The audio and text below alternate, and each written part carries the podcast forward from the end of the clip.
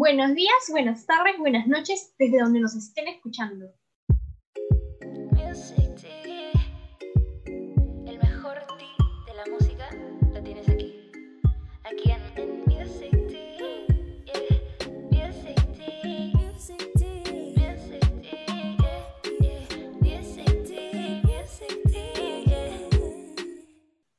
Bienvenidos todos a un nuevo episodio de Music Teas, tu podcast favorito del mundo de la música y sus novedades. Yo soy Karen. Y yo soy Annie. Bueno, hoy día vamos a hablar sobre un artista que para algunos es media controversial, pero que Anita y yo amamos.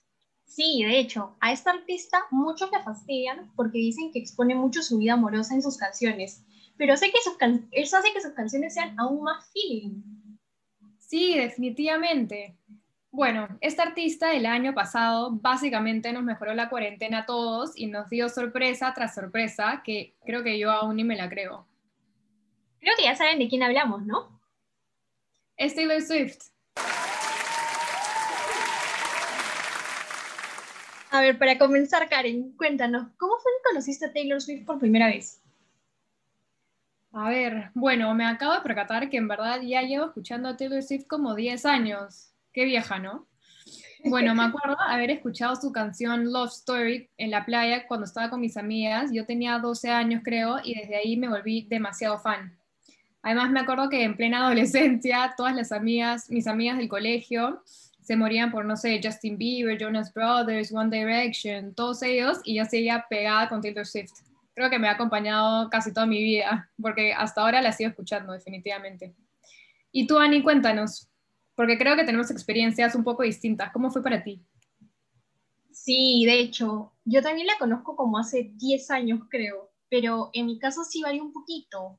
Yo la escuché en la radio con You Belong With Me y luego una amiga me hizo escuchar un par de canciones de su álbum debut, como Our Son, y me encantaron, pero la verdad es que igual estaba como que, "Ah, o sea, está bien, está ok, o sea, es como, no sé, pues como que escuchar a otros artistas y tipo, te gustan sus canciones, pero no es que te interesas como que más allá, ni te interesas por buscar más, hasta que un día como que me animé a escuchar sus álbumes completos y wow, me encantaron, te juro que, que me gustaban muchísimo, me gustaban muchísimo las letras que tenían, pero igual yo estaba como que no, como que, ay, solo está bien, pero sin darme cuenta, literal, ya me sabía todo de ella, me encantaban sus canciones y así como tú, he crecido literalmente con ella porque hasta ahorita la sigo escuchando y siento que siempre tiene una canción para cada momento de mi vida, ¿no?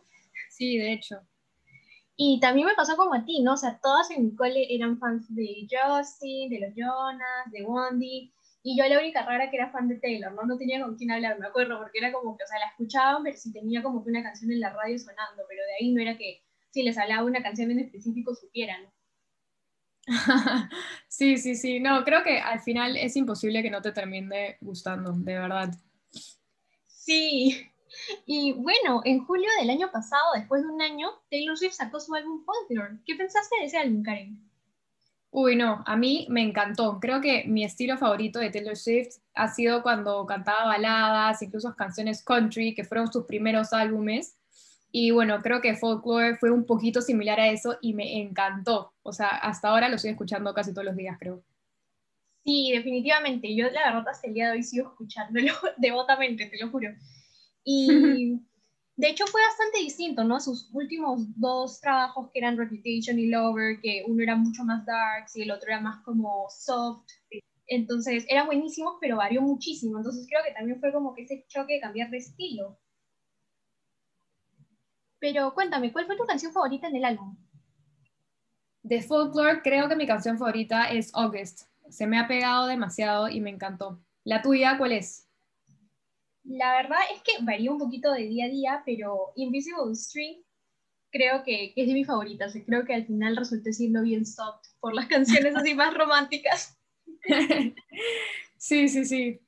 Y bueno, la locura del año pasado fue que dos meses después creo que sacó Folklore, nos sacó otro álbum, ¿puedes creerlo? Nos dejó a todos demasiado sorprendidos. Ella jamás hace eso. Literal, jamás hace eso, o sea, siempre se la piensa súper bien. Yo te juro que hasta ahorita creo que no, no lo terminé de procesar. Me acuerdo que me levanté y vi mil notificaciones de ella anunciando su álbum y yo estaba, no entiendo nada, sigo soñando.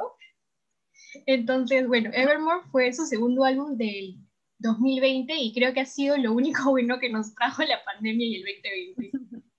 Pero dime, en este álbum, ¿qué canción te sorprendió más?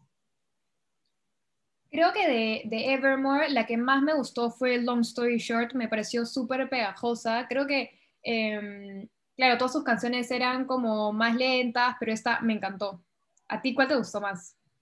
Sí, tienes razón, es súper pegajosa, pero bueno, en mi caso siempre digo que no, que a mí me gustan las canciones más movidas, pero um, Gold Rush, que es así también media como romanticona, tiene así como un poquito de ritmo, pero igual me encanta, creo que también es mi favorita.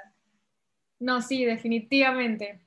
Bueno, espero que muchos de los fans de Taylor Swift que nos estén escuchando ahorita, además, hayan podido ver el documental que hizo en Disney Plus. ¿Tú lo viste, Anita?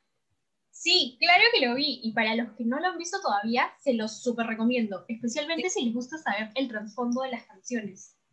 Sí, no, de hecho tienen que verla. Además es como un mini concierto también y hay entrevistas con ella, con Jack Antonoff y Erin Dessner, que fueron las dos personas con las que compuso las canciones. Es increíble. Sí, la verdad es que está súper, pero Karen, ¿tú sabías que Joe Alwyn, quien es su novio, también escribió algunas canciones con ella? Yo escuché eso, yo no estaba ni enterada de que él escribía o componía canciones, yo pensé que él era actor, creo. Sí. Y bueno, vi en una, lo caso, y vi en una entrevista con Jimmy Kimmel, creo, que ella contaba que Joe Alwyn aparece en su álbum, pero con un seudónimo, o sea, ni siquiera aparece como Joe Alwyn, me pareció lo caso, ¿no? Sí, aparece con el seudónimo de William Bober, creo que es, y la verdad es que nadie se le esperaba, creo, como que de la nada escribiendo canciones con su, con su novio, es alucinante, me sorprendió sí. muchísimo. Pero bueno, Garencita, creo que es hora de irnos, así que si quieren enterarse más del ti, entren a nuestra web musictease.com. Sí, y también síganos en nuestras redes sociales como arroba musictease y nos vemos en el próximo programa. Chao. Chao.